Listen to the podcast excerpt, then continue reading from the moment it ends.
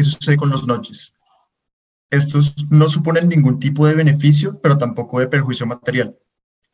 Son parte, digamos, de una estrategia más individualista que tiende a entrar en una esfera psicológica del individuo o a entrar como en lo que puede hacer su balance del costo o el beneficio de comportarse de una determinada manera.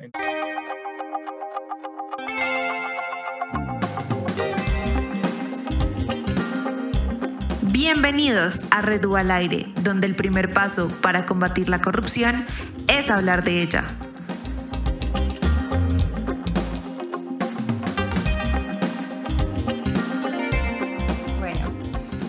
Hola Juan, eh, bienvenido a nuestro podcast, a nuestro episodio del día de hoy. Hola Pachis. Y bueno, hoy tenemos un tema súper curioso eh, y de verdad que queremos profundizar eh, con esta herramienta que se llama Nudge, si no estoy mal.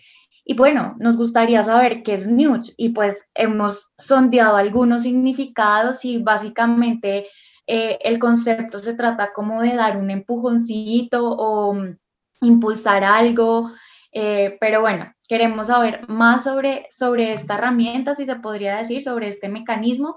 Y pues hoy como invitado tenemos a Juan David Winston, que nos va a tocar un poco más de este tema y nos va a decir cómo este concepto se relaciona eh, con la corrupción o con la lucha contra la corrupción. Entonces, Juan David, bienvenido a este programa. De verdad, muchas gracias por estar aquí, por participar y, nada, le doy paso a, a Pat para que empecemos nuestra conversación. Bueno, gracias, Dau. Gracias. Bueno, eh, Juan, muchas gracias por aceptar la invitación. Eh, para los que nos escuchan, Juan es parte del equipo de la red, él está en el centro de investigaciones y bueno, es muy valioso tenerte aquí hoy. Pues nada, queríamos arrancar empezando como con un pequeño contexto y entendiendo pues qué herramientas existen actualmente en Colombia eh, como para combatir la corrupción. Y pues esto porque si los nudges, nudges son una nueva herramienta, eh, pues digamos, ¿cómo estamos en ese sentido? ¿Qué herramientas existen ya? Bueno, em, nosotros partimos de la base de que dentro de las políticas públicas, esencialmente, para controlar el comportamiento de las personas, tienden a manejar dos que nosotros dentro de la publicación procuramos distinguir mucho, que son los, em, los incentivos, ya conocidos por todos, y em, las restricciones o prohibiciones. ¿Qué sucede? Que los noches tienen, tienden a ser algo controversial porque no están ni de un lado ni del otro. Son como, los podríamos definir con, con una frase que nosotros utilizamos y fue ni garrote ni zanahoria. ¿Por qué no son zanahoria? Porque no nos están ofreciendo ningún tipo de beneficio material como lo hace un incentivo para comportarnos de una determinada manera o para realizar una actividad X, como por ejemplo pagar nuestros impuestos, que si yo les digo a ustedes, pagan temprano sus impuestos y yo les voy a dar un descuento, o no paguen sus impuestos y yo les voy a poner una multa, eso son un castigo o prohibición que puede ser, digamos, no está permitido pagar impuestos luego de la fecha o si se pagan de manera temprana, pues simplemente se recibe el beneficio. Ahora, ¿qué sucede con los noches? Estos no suponen ningún tipo de beneficio, pero tampoco de perjuicio material. Son parte, digamos, de una estrategia más individualista que tiende a entrar en una esfera psicológica del individuo o a entrar como en lo que puede hacer su balance del costo o el beneficio de comportarse de una determinada manera. Entonces, ¿Qué estrategia se puede utilizar para pagar impuestos? Mm, en diferentes países, creo que fue en el Reino Unido y también en los Estados Unidos, donde se enviaban cartas que decían que pagar impuestos es bueno. Entonces, hagan de cuenta que yo les envío el predial a ustedes un mes cualquiera y les digo, pagar el predial es bueno. Mira a sus vecinos, eh, ellos han pagado ya, ya tantas personas pagaron, porque usted no lo hace. Entonces, si se dan cuenta, simplemente genera como un cuestionamiento en la persona sobre si sus acciones son, digamos, acomodadas a un, a un beneficio o a lo que también llamamos comportamiento de rebaño, que es seguir la tendencia que otras personas han venido llevando. Bueno, o sea, básicamente yo creo que es una herramienta efectiva porque no necesariamente tiende a ser reactiva, sino más bien preventiva, ¿no? Como que trata de ponerle como a la gente decir, oiga, mire lo que pasa si usted no, no hace esto. Y algo que me llamó muchísimo la atención fue la publicación que ustedes hicieron en Instagram, como no vea esta imagen. Y uno de, de, de, ser humano psicológicamente, la curiosidad, como dicen por ahí, mató al gato y le di clic a la imagen y pues entendí esa, esa dinámica de noche, como no sé si se podría llamar como un juego psicológico eh, no sé si se podría definir de esa manera, pero yo lo sentí así, me pareció curioso y me pareció buenísimo porque como que al hacer el ejercicio, como que uno es más consciente de las cosas, como de la acción que no debí o que debía hacer y en el tiempo oportuno. Y bueno, también uno se ahorra muchísimos costos con el tema de la zanahoria y el garrote eh, en varias cosas. Pero bueno, también quiero partir, bueno, ya nos hablaste en qué consisten los nuggets, que de verdad creo que es una herramienta fascinante. Eh, y ahora me gustaría preguntarte cómo estas herramientas eh, son diferentes a lo que usualmente conocemos con la lucha contra la corrupción. Y nos gustaría saber si o hace cuánto se han usado, si son muy viejas o ya venían de años atrás o si es algo novedoso o hace poco que se está usando. Bueno, digamos que dentro de lo que es la lucha contra la corrupción, me parece a mí que es algo más bien novedoso porque los, los noches se tienden a utilizar en entornos como el cuidado del medio ambiente, eh, el desperdicio de alimentos, el transporte público, pero digamos que dentro de la lucha contra la corrupción ha sido algo como que ha venido entrando de una forma más paulatina y me atrevo a decir que se utiliza más en un entorno, digamos, individual, precisamente por lo que les decía, que requiere mucho de las acciones de una persona, de, de ver cómo ésta podría o no podría actuar. E incluso se ven mucho dentro de la vida diaria, porque el simple hecho de que ustedes les pongan determinado producto a la altura de los ojos en un supermercado ya es un notch. Pero em, digamos que se tendían a utilizar esencialmente dentro de lo que es la economía del comportamiento.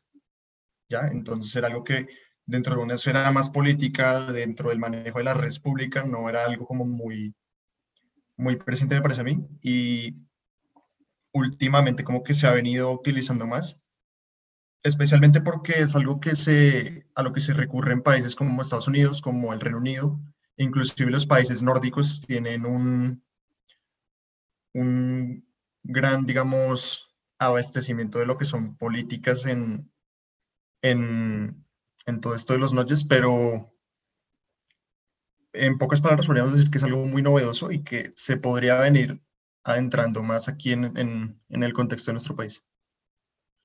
Ok, me parece bien curioso una cosa de, pues un poco con lo que decías y recordando la investigación para el episodio, eh, más allá de obviamente la, investigación que ya, ya hicieron desde el centro, eh, pues ya un poco más para el podcast, para entender un poco en qué consistía el notch a nivel general.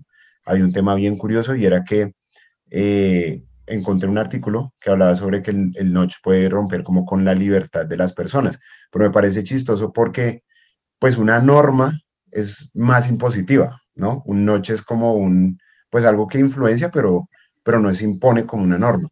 Entonces me parece como una diferencia importante o pues incluso es un debate hasta interesante, ¿no? Como que hasta qué punto eh, eso de verdad infringe la libertad, siendo que una norma es pues mucho más, no sé, como psicorrígida. En ese sentido, como, em, no sé si esa es una diferencia importante, como que no, no se interpreta como una, una afectación a la libertad, al menos visto así eh, pues en principio. Puede que la gente no ni siquiera entienda que está siendo sujeta a un, a un notch que pretende algo bueno para la persona, en últimas. Claro, yo diría por el contrario que más bien son políticas que tienen la libertad, los académicos que argumentan acerca de ellas. El más conocido, que es Cass Sunstein, profesor de Harvard, él es alguien que tiende más a, estas ideas liberales, entonces él es alguien que prefiere un intervencionismo del Estado muchísimo más pequeño y por eso teoriza tanto en políticas que van por una vertiente individual y no por una vertiente jerárquica, que son, digamos, las normas, que abarcan todo lo que es em, un público o una cantidad de personas ya establecida. Entonces, ¿por qué se dice que van en contra de la libertad? Precisamente porque, por algo que tú mencionabas, es que se dice que los notches atentan contra la capacidad de elegir. ¿Por qué? Porque se piensa que es un juego, una manipulación que se realiza sobre la capacidad de las personas para determinar qué camino para ellos es más correcto. Pero no es así, precisamente porque no te están poniendo una norma, no te están diciendo haga esto, te están facilitando una opción o te están diciendo qué podría ser bueno, pero no te están diciendo qué es bueno o qué es malo.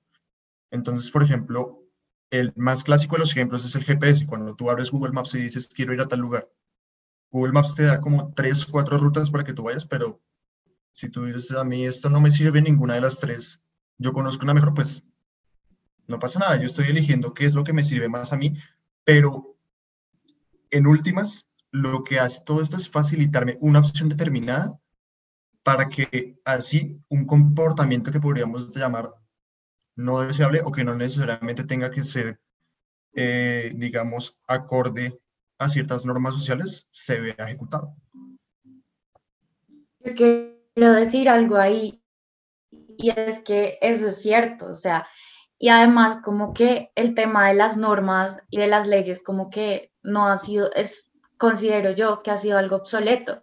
Y acá la gente, por lo normal, o sea, a veces uno se pasa la norma por la galleta, como dice por ahí, y pues esta herramienta a uno también le da la posibilidad de elegir y además es una herramienta amistosa, amigable y no es, o sea, considero que no es tan costosa y de verdad que al entender también el sentido que tiene la herramienta, que en este caso es algo necesario y fundamental para, para el país, que es la lucha contra la corrupción, creo que uno dice como es esencial, es fundamental y, y, tiene mayores beneficios que costos, eh, digamos, de los que ha traído la corrupción a lo largo de los años. Entonces, yo digo que, que es un aspecto también de entender cómo, cómo es beneficio que brinda la herramienta, más que si es, es de libertad o es individual, eh, es entender cómo, cuál es el sentido de la herramienta, ¿no? Como cuál es el detrás de vamos a luchar contra la corrupción por medio de esta herramienta, porque consideramos que le da a la persona la oportunidad de ser consciente en sus actos y de, de actuar de otra manera que beneficia a todos. Entonces, me parece que, en eso tienes razón y, me parece fabuloso el tema de, del aspecto individual y del aspecto de la libertad y de apelar no tanto a la norma de crear y crear y crear normas, sino de fortalecer otras herramientas y otras alternativas que pues resultan más beneficiosas y tienen mayor impacto que como tal una norma o una ley. Y bueno, eh, a nosotros nos gustaría saber, ya para finalizar, Juan, es como es necesario hacer como un estudio previo de población para implementar estas herramientas y también cómo se han venido eh, aplicando, digamos, en, los ejemplos que nos acabaste de mencionar en Estados Unidos eh, o en Inglaterra, como ejemplos más concretos o en políticas más concretas y cuáles han sido como los resultados eh, en ese sentido y, ya es como lo que queremos saber.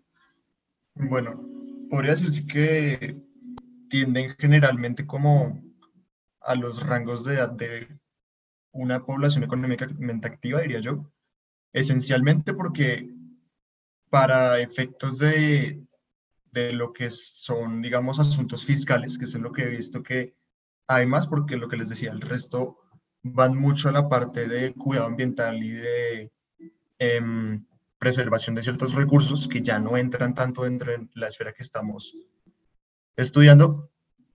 Podría decirse que van más a esas personas que tienen la posibilidad de digamos, ejecutar con total libertad un comportamiento cualquiera como el de pagar o no pagar un impuesto porque soy dueño de X cosas, soy empresario. Y se ha visto que realmente son muy útiles. Esencialmente por eso, porque mantienen la libertad de la gente y porque gracias a este eh, comportamiento de rebaño y gracias a que permiten, digamos, contrarrestar sesgos cognitivos, es decir, em, una manera muy marcada de comportarse de cada persona, como invaden esto, o bueno, no lo invaden, pero se interfieren, como que logran que el resultado sea más bien grande, aunque no se espere, porque uno dice, oiga, ¿cómo, ¿cómo enviarle una carta a las personas diciéndole, usted está pagando impuestos, usted es bueno, y mandarle una carta a una persona que está diciendo, usted no paga impuestos, ¿qué pasa? 250 mil personas lo están haciendo porque usted no. Es algo que, que genera cierta intriga. Inclusive, había otro ejemplo, y también lo pusimos en la publicación, que va respecto a la firma a la hora de, de llenar ciertos documentos que pueden tener un carácter importante, mm, a saber los que se llenan en una notaría, los que se envían para ciertos pagos, no sé, infinidad de documentos que se podrían falsificar o que se podrían, digamos, alterar para no em, entregarse la manera de vida, se empezaron a, ver de una mejor manera precisamente porque las personas como tú ya lo decías, se cuestionan más sus actos, se cuestionan más la manera en que van a comportarse o en que van a realizar una determinada acción. Ahora mismo no les tengo cifras exactas porque me tendría que sentar a revisar los ejemplos uno por uno porque ahora no los tengo muy presentes eh, todos estos resultados, pero realmente han sido muy efectivas. Lo que les digo, o sea, son efectivas inclusive en ámbitos que no son políticos. porque es eso? Los notches en un principio no son políticos son económicos y precisamente por eso tienen grandes resultados, porque parten de una ciencia que muestra, digamos, que las personas buscan maximizar una, una utilidad o que hacen un análisis costo-beneficio para comportarse. Entonces, el ver que esto facilita opciones y facilita opciones que se han establecido con miras a que la gente se comporte de una mejor manera, es lo que logra grandes resultados. Es como si estableciéramos un, todo un marco de acción antes de implementarlo, si dijéramos la población va a ser esta en tales lugares con tal propósito y viendo que el problema es este. Y es como si se lograra en efecto prever la manera en que una persona va a comportarse y por eso dan grandes resultados. Porque entran en este análisis que inconscientemente podríamos decir que se hacen normalmente. Perfecto, perfecto, Juan. Bueno, así como, así como los mismos notches, esperamos que eh, el episodio haya sido una manera de eh, seguir aprendiendo herramientas para luchar contra la corrupción, aun cuando es invisible. Y pues no siendo más, recuerden que para visibilizar un problema hay que hablar de él. Muchas gracias, Lau, Juan. Gracias, Pachis. Gracias, Juan. Nos pueden también seguir en nuestras redes, Pachis. Sí, señora. Nos pueden seguir en nuestras redes sociales en Instagram como Red Raya al Piso UA, en Twitter como eh, Red Raya al Piso UA igualmente y en Facebook como La Red UA. Queremos agradecer también a todo el equipo que hace el podcast posible y nada, si les gustó este episodio, por favor compártanlo eh, y nos seguiremos viendo en nuevos episodios. Yo quiero decir algo último y es, hay que seguir siendo creativos para luchar contra la corrupción y contra todo flagelo que atente contra el bien común. Y los no me pareció fascinante. Muchas gracias Juan, muchas gracias Pachis y bienvenidos, que estén muy bien.